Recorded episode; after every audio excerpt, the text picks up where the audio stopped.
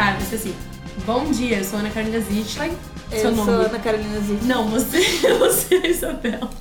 Eu sou Isabela Fleischmann. Hoje é 5 6 de outubro. 6 de outubro. E, E esse é ouvir um podcast da Bloomberg Linha. Aqui eu te conto as principais notícias de negócios e de economia do Brasil e do mundo.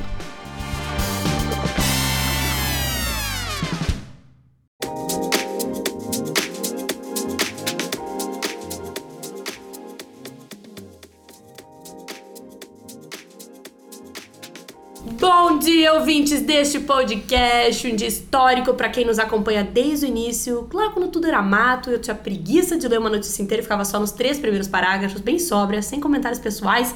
Meu reinado solo chegou ao fim, chegou a hora de um casamento por interesse. Isabela Fleischmann, oficialmente co-host deste podcast. E... Poderias falar o nome inteiro do Dom Pedro I pra cumprimentar a galera? Pedro de Alcântara, Francisco Antônio, João Carlos Xavier, de Paula Miguel, Rafael, Joaquim José Gonzaga, Serafim de Bragança, Bourbon.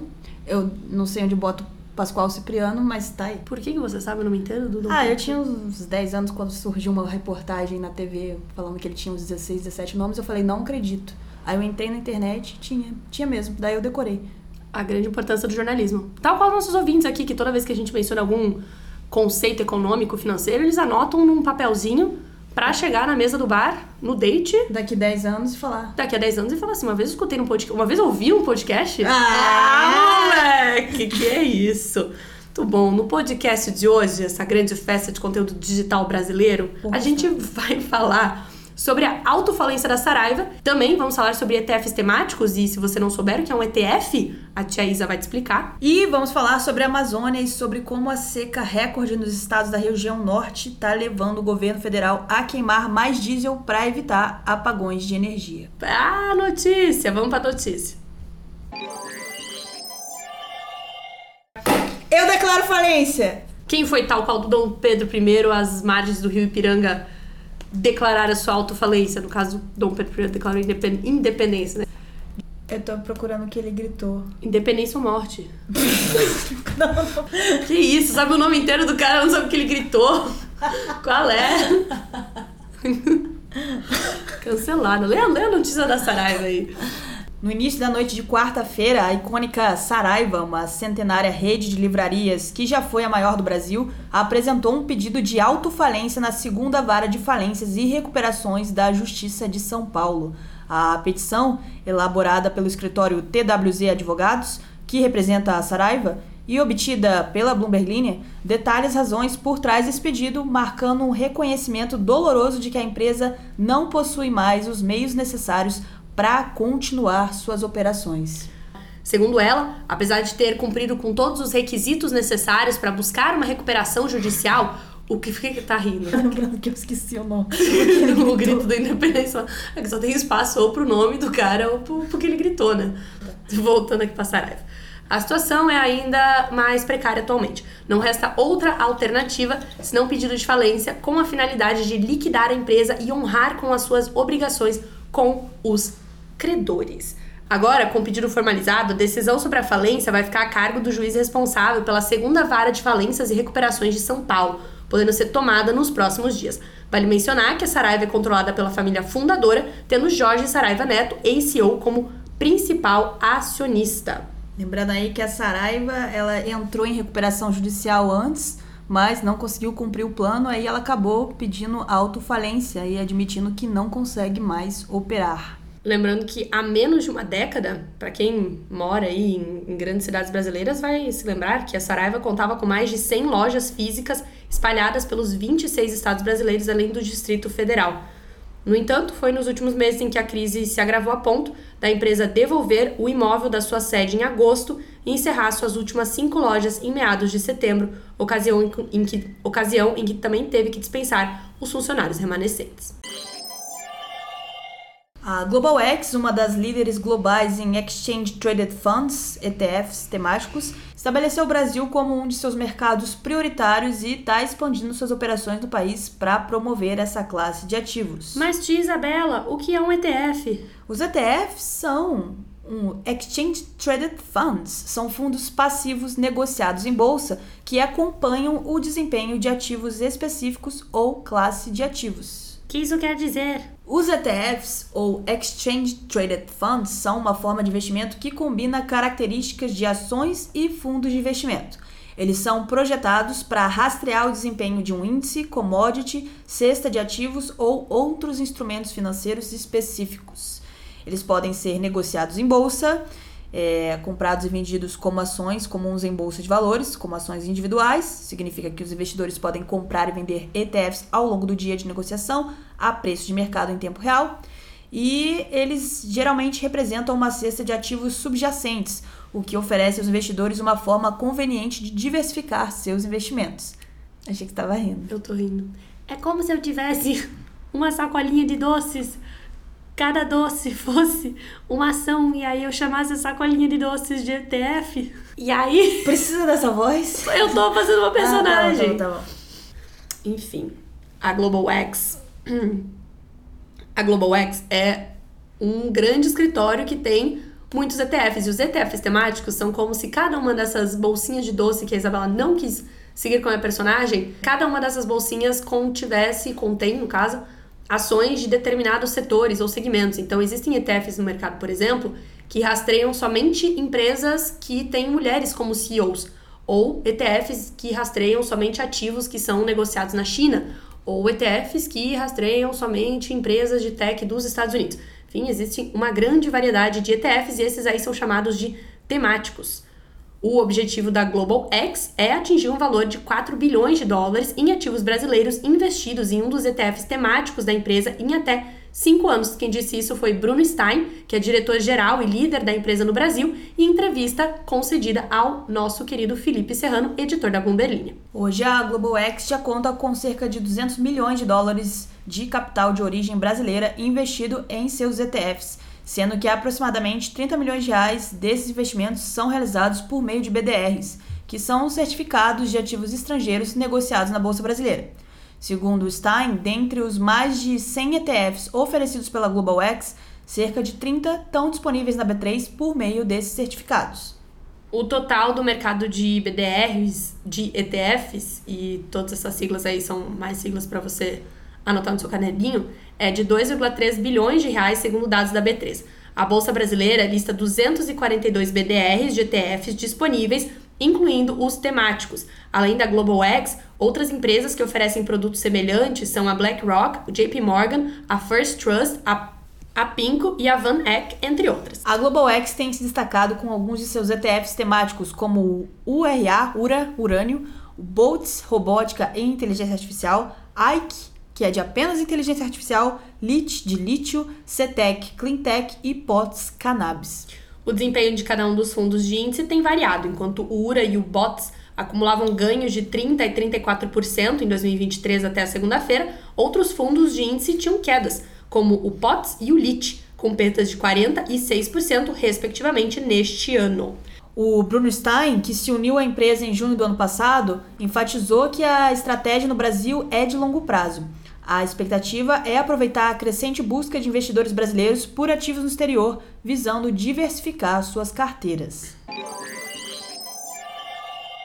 Vamos falar de coisa importante sobre Vamos. a situação energética na região amazônica, Vamos onde falar. uma seca recorde está causando sérios desafios. O governo federal brasileiro vai acionar duas centrais elétricas movidas a diesel para evitar apagões em meio a uma seca recorde na Amazônia, que já causou a morte de botos e dificulta o transporte fluvial. É, o governo federal está tomando medidas aí para evitar os apagões, incluindo o acionamento de duas centrais elétricas movidas a diesel.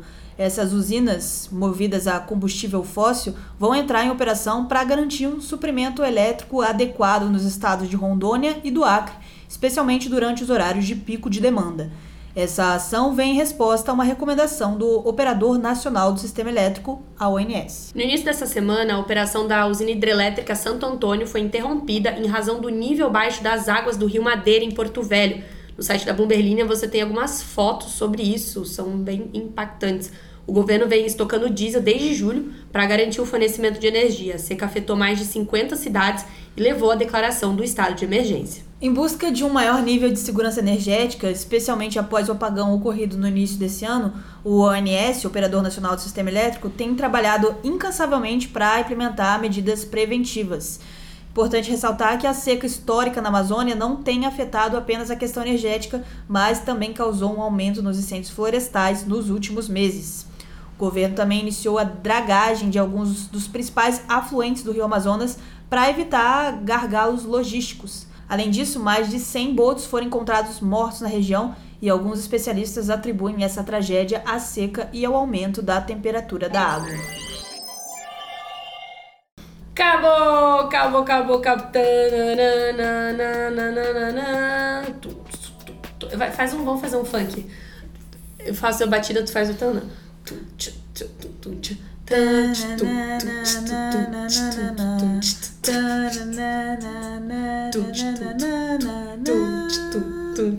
Semana passada não, na entrevista de ontem. teve Parece gente- que semana passada já, É, teve- tanto tempo. Teve gente que falou que a entrevista de ontem o som tava ruim, mas isso aqui é um grande sandbox diário, tá, gente?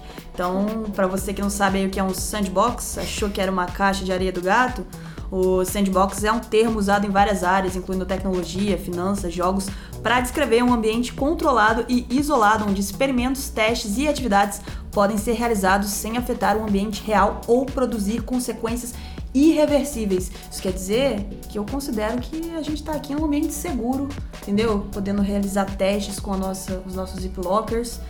E Flashmans. E sandbox é-. Mas o sandbox vem de caixa de areia mesmo, onde as crianças podem brincar de forma segura, sem riscos. É, veio, daí. Achei muito bonita essa explicação. Realmente achei que era apenas a tradução em- na língua inglesa para a palavra caixinha de areia do gato. É, mas é isso aí. A SUSEP, por exemplo, a nossa superintendência de seguros, tem aí um sandbox, onde algumas startups desenvolvem lá as, as suas plataformas para oferecer seguros, que é um ambiente aí seguro para testes. Nossa, que Gostou? bonito. Gostei, gostei bastante. Então vamos testando, né? Pra vocês que estão aí falando que agora querem nas casas de apostas pra ontem, o, a pergunta: quem vai apresentar o podcast amanhã? Será a Ana? Será a Isabela? Será a Isana? Será a Mariana Dávila? Será a minha vizinha? Descobrimos que na verdade a gente fez isso de propósito porque é um esquema de pirâmide. Pra você entrar nas plataformas da Bloomer Linha, no, no TikTok, no YouTube, no site, e aí você tem que. Fica catando, fica atento. Fica catando. Apareceu mais a Isa, apareceu mais a Ana. Quem tiver aparecido mais naquele dia no site, não vai ser a pessoa que vai apresentar, porque vai estar falecida uma hora dessa. Entendeu? Massa falida. A outra também provavelmente vai estar falecida, mas aí pelo menos apareceu menos. Então aparece um pouco. Mentira, essa não é a lógica por trás, mas aí agora a gente te estimula a entrar no site da Bloomberg. O Gil Diniz tá falando que tá ansioso para ver a Ana falando cassino ao comentar a notícia do avanço do gigante varejista francês. Por quê? Como você- Cassino. Cassino francês, francês. Foi a receita que preparei hoje é, antes de você, quando você chegou no apartamento para a gravação deste podcast, saber. E eu explico. Foi um pão italiano com pequenos tomates é, em air fryer. air fryer. Aí, tá vendo? Por isso que a Daiane disse que Chega. gosta das suas piadas ruins.